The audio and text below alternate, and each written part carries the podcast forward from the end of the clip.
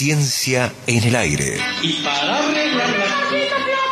Porque todo cuerpo que se sumerge en un líquido experimenta un empuje de abajo hacia arriba igual al peso del volumen del líquido desalojado. Es el principio de Arquímedes. Arquímedes, ese que cuando lo descubrió dijo Eureka. Muchos mitos dando vueltas por ahí. En Mira quién habla, el conocimiento científico tiene la palabra. Con el deber de no divulgar más sonceras y respuestas rebuscadas, el profesor, doctor en astronomía, Guillermo Goldes, trae la papa y nos siembra algunas dudas. ¿Cómo le va? ¿Cómo está usted? Bienvenido a Mira quién habla. Muchas gracias. 102. Me va muy bien. Punto tres. Estoy bien. Se complace en presentarlo. Gracias, gracias por la bienvenida. ¿Cómo está? ¿Cómo está usted, Tincho? Bien. ¿Qué tal, Meli? ¿Cómo, ¿Cómo le va? Muy, muy, lo veo bien, tranquilo. ¿m? Place- No lo altera el viento. A usted no lo altera el viento. Y no- depende, depende. Sí, el viento intenso cuando empieza a silbar, ulular, sobre A todo la ulular, noche. qué palabra. Altera, ¿no? Sí, altera, claro, sí, sí, sí. claro. Sí me altera. No, Sí. no me gusta mucho el viento, el viento fuerte, no me gusta. Además, ensucia todo, ¿no es cierto? Ahí está. Ensucia Sí. todo.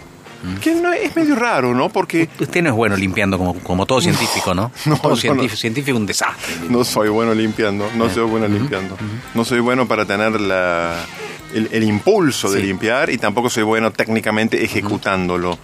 Pero fíjate, es raro, es paradójico, ¿no? Porque usted dice el viento ensucia, porque lleva tierra, lleva hojas, ¿no es cierto? Sí, lleva y trae. Entonces, un, lleva y trae, pero un lugar que no, este, no tenía hojas, viene el viento y termina lleno de hojas. Sí. Y uno pensaría, debe haber otro lugar que tenía hojas y de ahí la Y sacó. se quedó sin. Claro. Se quedó sin, entonces también debería limpiar, pero parece que no, parece que no funciona, si no es reversible la Estamos, cosa. este, No- nunca supe de, de una plaza que quede totalmente limpia porque el viento se llevó todas las hojas. Próximamente, Historia del Viento por el profesor. Todas las hojas son del viento, Bien, ¿no? bien, bien. bien. Sí, Sí, vamos a hacer un musical. secas. Un musical. Cuando Sí. están secas, cuando están en el árbol todavía no son del viento. Sí, el viento arranca. Arranca todo, ¿no? El viento arranca. Me gustaría preguntarle dónde nace el viento, pero es algo que por ahí la ciencia todavía no sé, ¿no? ¿Dónde nace y dónde muere el viento? Bueno, yo diría que nacimiento y muerte no son las palabras, por más que sean metafóricas, las palabras adecuadas. No No, son las adecuadas. Cómo se genera el viento, y hemos hablado varias veces Sí, de cómo sí, se genera el viento. Las fuerzas eólicas. Y esencialmente nacen por, por las diferencias de, de calentamiento del sol en distintas partes de la Tierra y también hay otros vientos globales Sí, que vientos surgen globales. globales. globales que afectan todo el globo terráqueo. Excelente. Que tienen que ver con la rotación de la Tierra, ¿no? La propia Tierra al girar produce que haya corrientes que circulan por todo, por todo el mundo a diferentes alturas, ¿no? ¿Y la presión atmosférica tiene algo que ver también? La presión atmosférica tiene que ver porque las zonas que se calientan más, allí Esto no es pa' caliente. disminuye la presión atmosférica. ¿sí? O sea que la temperatura es el origen, pero a través de las variaciones de la presión. Las zonas donde el aire se calienta mucho, en principio porque la radiación solar allí eh, pega más o da más verticalmente pega más, o sí. la tierra se calentó más, eh, donde el aire se calienta más, por supuesto, se dilata y eso produce que baje la presión. Qué Y sencillo es para usted todo esto que a nosotros no, nos es que esta, ¿no? explicación, ¿Viste cómo es esta explicación sencillo para usted. básica es muy sencilla. Sí, eh, seguro que no usted sabe también. hacer un huevo duro.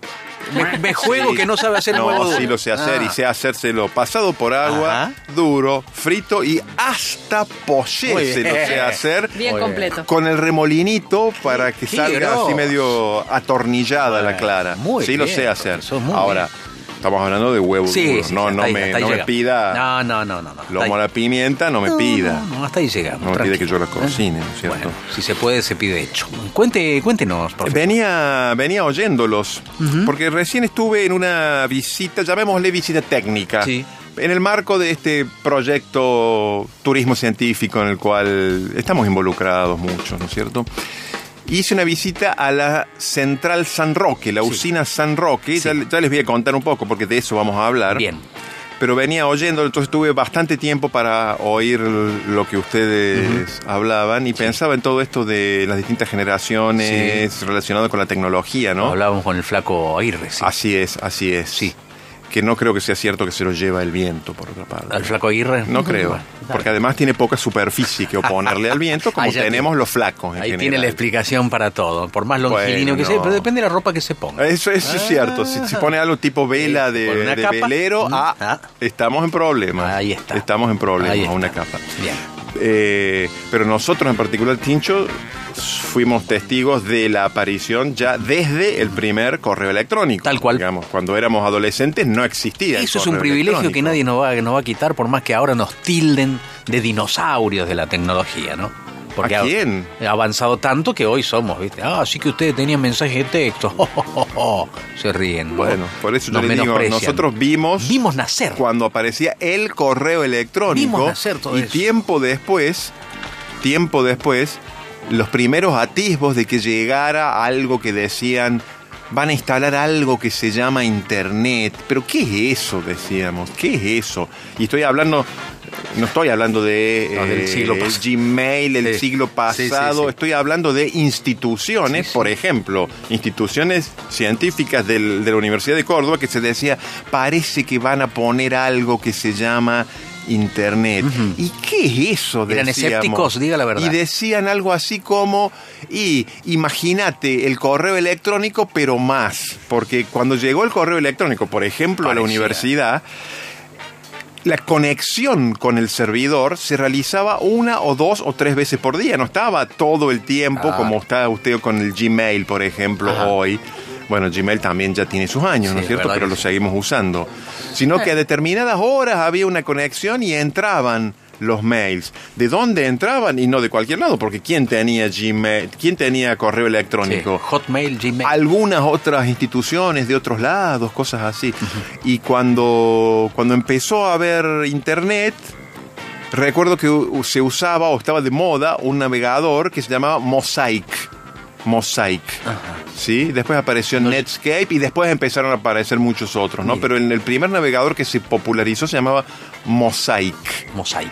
¿Sí? Mire usted, no. Y, y bueno, así que sí, no sé si llamar dinosaurios, pero es, es muy poco el tiempo que ha pasado. Y quizás, como, como dice usted, en el futuro nos consideren privilegiados porque vimos en primera persona esos, esos cambios, ¿no? Claramente. Estamos en el mes de octubre. Sí. Mes, entre otras cosas, de algunos aniversarios. Mes de aniversarios de los observatorios. Ah, no sabía. Porque, por ejemplo, 24 de octubre, falta todavía, es el Día Nacional de la Astronomía en Argentina porque se conmemora la fundación del Observatorio Astronómico, lo que hoy es el Observatorio Astronómico de la, de la Universidad, ¿no? Allí en Calle La Aprida, 151 años. Pero también el 4 de octubre Sí. se conmemoró el aniversario de la fundación y en este caso 150, número redondo, de lo que hoy es el Servicio Meteorológico Nacional, que nació como Oficina Meteorológica Bien. en Córdoba, justamente donde un año antes se había fundado el Observatorio Astronómico, porque la meteorología se empezó a desarrollar por las necesidades que había de saber cómo iba a estar el tiempo para observar las estrellas. ¿sí? No era solamente para saber va a llover, no va a llover, va a hacer calor, no, había que saber cómo iba a estar el cielo para saber si se iban a poder observar las estrellas. Bien. Y por eso nace en el Observatorio Astronómico la oficina meteorológica y la dirigía la misma persona, Benjamin Gould, astrónomo norteamericano, ¿no? Bien. Y entonces para este aniversario 150 del Servicio Meteorológico, que ya pasó el 4 de octubre, Sí. Otra buena noticia es que ellos han eh, vuelto a habilitar el Museo Meteorológico Nacional, que queda también allí en calle La Aprida, Bien. al lado del Astronómico. Ajá. Calle La Aprida al 908 han rehabilitado y están recibiendo fundamentalmente escuelas bueno. en el Museo Meteorológico eh, Nacional. La Prida 908. Así es, hay que comunicarse, Sí, también sí, fundado reservar. por Sarmiento, dirigido por Benjamín Gould, de hecho se llama Museo Meteorológico Nacional y está en el edificio original de ese, de ese mm, observatorio, a diferencia del astronómico que fue demolido y se construyó encima en la década del 30, el Museo Meteorológico tiene su edificio original con sus salas más o menos como eran y está muy bien conservado. es, es una visita muy linda, una visita educativa muy linda que yo recomiendo. Para hacerlo, para pedir turno, hay que llenar un formulario de Google Sí. online, ya que Sí. hablamos de Internet, que por supuesto no vamos a dar la dirección de- del formulario porque es larguísima, pero sí pueden mandar un ver, mail ¿Cómo me conecto? pueden mandar un mail a, doy la dirección, MMN, Museo Meteorológico Nacional, ah, MMN, arroba, sí, arroba. SMN. Servicio Meteorológico Nacional, Ah, punto gov punto ar, gov Bien. con B larga, ¿no? Con B larga. Es medio trabalengua, pero Vamos de no es nuevo tan difícil. con las letras solas. MMN arroba smn punto gov con B larga punto ar. Correcto. Allí pueden escribir Sencillo. y si no, googleando visitas, eh, observatorio, Museo Meteorológico Nacional, van, los va a derivar Sí. a, eh, al formulario de Google que hay que llenar. Que Pero es una buena noticia, después de muchos Excelente. años eh, se están recibiendo visitantes allí en el Museo Meteorológico Nacional, un primo hermano del Observatorio Astronómico. Y allí hay gente que realiza visitas guiadas Claro y va, que va sí, claro que explicando sí. cómo usted lo hace de manera sencilla. Allí está el director de, de este museo Qué y allí está coles, Silvana eh. Ricci que bueno. también los va a recibir. Eh, así es, sí, es una visita recomendable. Muy bien. Sobre todo para las escuelas. Maravilloso, acepto. Bien, acepte. Sí. Bueno, bueno, Sí. bueno, bueno. Sí. Después, en todo caso, les puedo pasar eh, para que publiquen en redes del programa el formulario Google, porque Ah, la dirección bien. es complicada, pero el formulario es muy fácil de encontrar. Está muy bien. Bueno, y yo decía que hice una visita técnica a la usina San Roque recién. ¿Cómo le encontró? La encontré muy bien. Yo ya conocí esta usina porque había hecho otra visita hará 3, 4 años.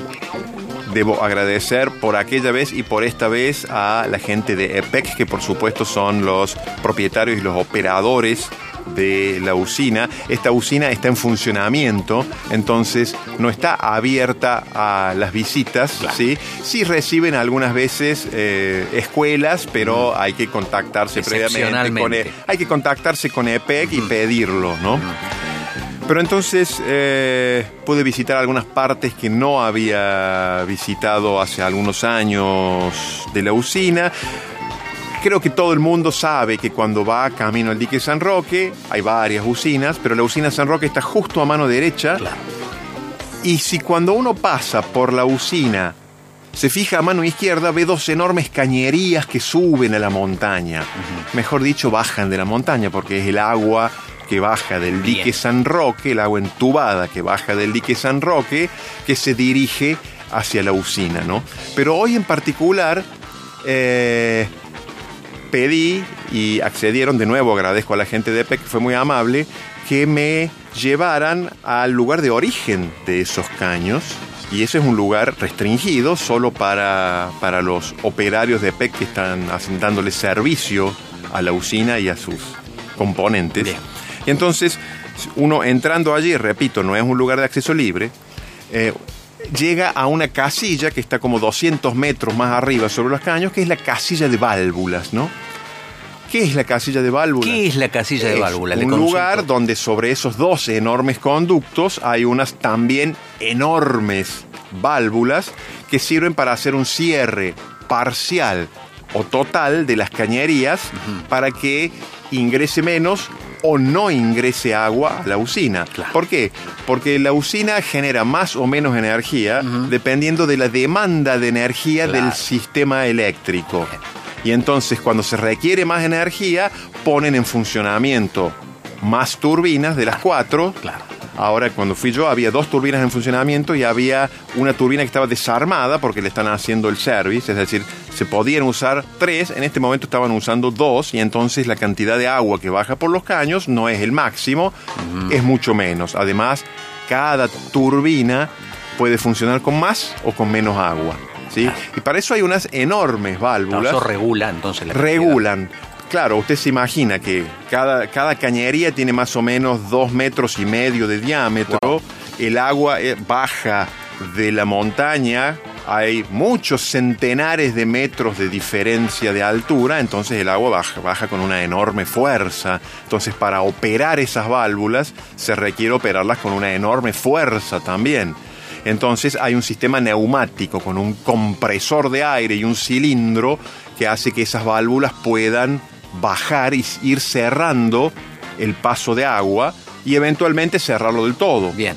Ahora, ¿qué pasa? Usted imagínese, viene una columna de agua de dos metros y medio de diámetro. Sí. Si usted cierra de golpe una válvula, bueno, ¿qué pasa con la fuerza, caudal, la sí, energía del agua? ¿Qué pasa? ¿Qué pasa, profe? Y bueno, si usted no tuviera una vía de escape de esa agua, se produce lo que se llama el golpe de ariete, es lo que se produce cuando uno cierra una cañería de golpe. Claro. La energía que trae el agua, que por otra parte el agua no, no es muy compresible, no, no se comprime fácilmente, la energía que, que trae el agua puede romper la válvula, romper el caño, puede romper toda la instalación.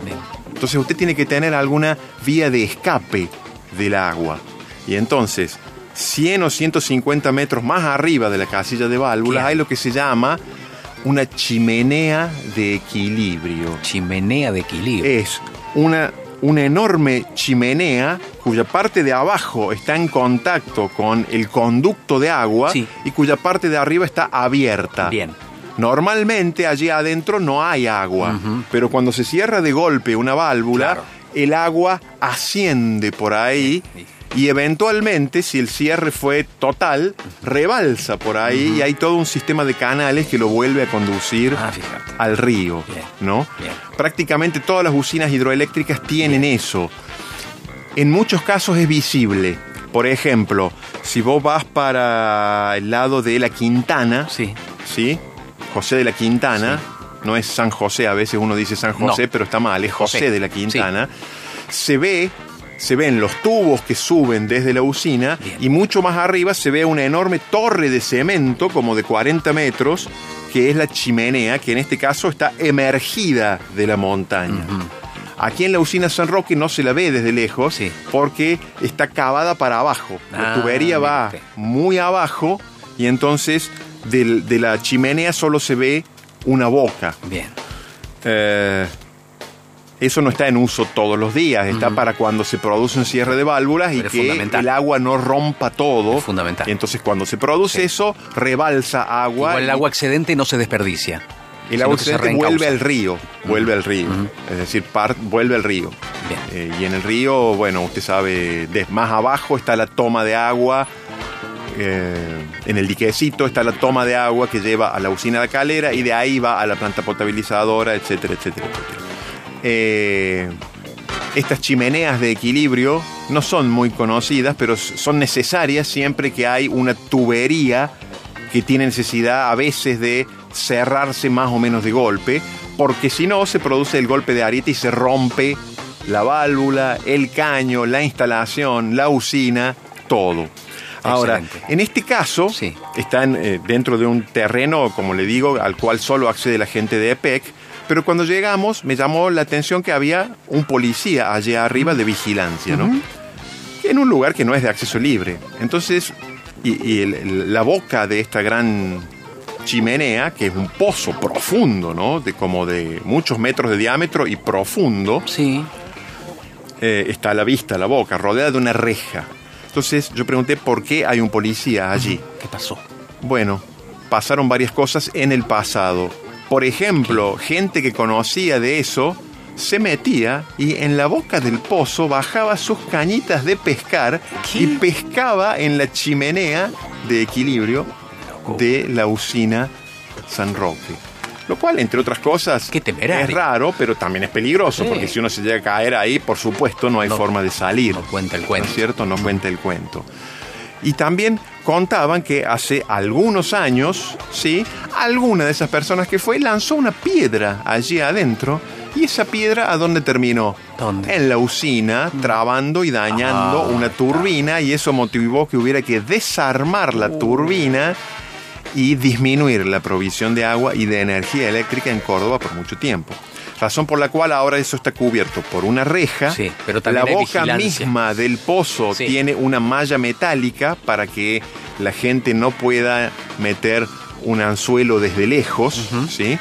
Y además hay vigilancia permanente. ¿Se acuerda que hace poco, pocos años, hubo alguien que tiró una piedra enorme por el embudo del dique San Roque, lo cual provocó que, entre otras cosas, hubiera que bajar un equipo de gente allí Ah, sí, fue. para verificar que no hubiera daño? Bueno, en este caso fue mucho peor, porque se dañó la usina porque alguien tiró una piedra en una zona de acceso absolutamente restringido y que es un, un sistema propio de, de la hidráulica, ¿no es cierto? Un sistema de protección de, de la usina, pero que la mayoría de la gente no lo conoce porque, bueno, como le digo, es una zona de acceso restringido y en este caso el pozo está cavado hacia Bien, abajo. En otros lugares como cerca del dique Los Molinos o en la Quintana, se ven desde muy lejos esas enormes torres y entonces mucha gente pregunta, ah, ¿y eso qué es? ¿Y eso qué es? La ¿Y eso respuesta qué aquí. es? Aquí. Es la chimenea de equilibrio de Chimenea de equilibrio. dique Un gran La tema de conversación, ¿eh? Sí, De en el verdad. caso del dique Los Para Molinos entender- se ven los dos desde Sí. lejos, enormes torres. Una responde o corresponde al dique Los Molinos, Sí. que tiene una usina, y otra al dique La Quintana, que es el segundo dique sobre el mismo río de los Molinos, eh, y cada uno tiene su, su usina, ¿no? Entonces, bueno, eh, agradezco nuevamente a la gente de EPEC. Por supuesto, fotografías de esto y descripciones vamos a estar publicando en nuestro sitio de, de Ciencia Turismo, que es turismociencia.unc.edu.ar o en redes sociales, en Instagram, arroba ciencia.com ciencia.turismo. Muy bien, usted eh, vive incurriendo en este tipo de, de experiencias. Me de- de- encanta explorar ¿Cómo son sus sueños, profesor doctor? ¿Qué, qué sueña usted? Porque ¿Con qué me imagino sueño? que oníricamente va más allá del común de los mortales. Yo, eh, si, si nos referimos a lo estrictamente onírico, Sí, onírico. yo hace bastantes años que no recuerdo los Ah, sueños. mira. Hubo largas etapas de mi vida donde sí recuerdo los, sueños. ¿Y? En esas épocas. ¿A qué lado iban? Sobre todo la época en que yo iba regularmente terapia, lo- los sueños afloraban. No, muy variados, muy variados. está bien, está bien. Sí, no solía soñar con instalaciones tecnológicas. Bueno, eso le pregunto no, por mí. No, no, no, no. Eso Esos son un- sueños diurnos prácticamente. Ah, digo, porque vivimos rodeados Sí, de sí, qué bueno. tecnología. A mí me fascina. Qué bueno que alguien se moleste en ir a conocer cómo funcionan estas cosas y venir Pero y para darlo a aquí. conocer, además, Exacto. para darlo a conocer Exacto, exacto. y Me gusta su función, ¿eh? Me Usted gusta. sabe, usted sabe que, por ejemplo, EPEC tiene el Museo de la Electricidad allí cerca del dique San Roque, Así en la es. vieja usina Molet, que es muy lindo, muy lindo, y yo recomiendo que la gente vaya allí.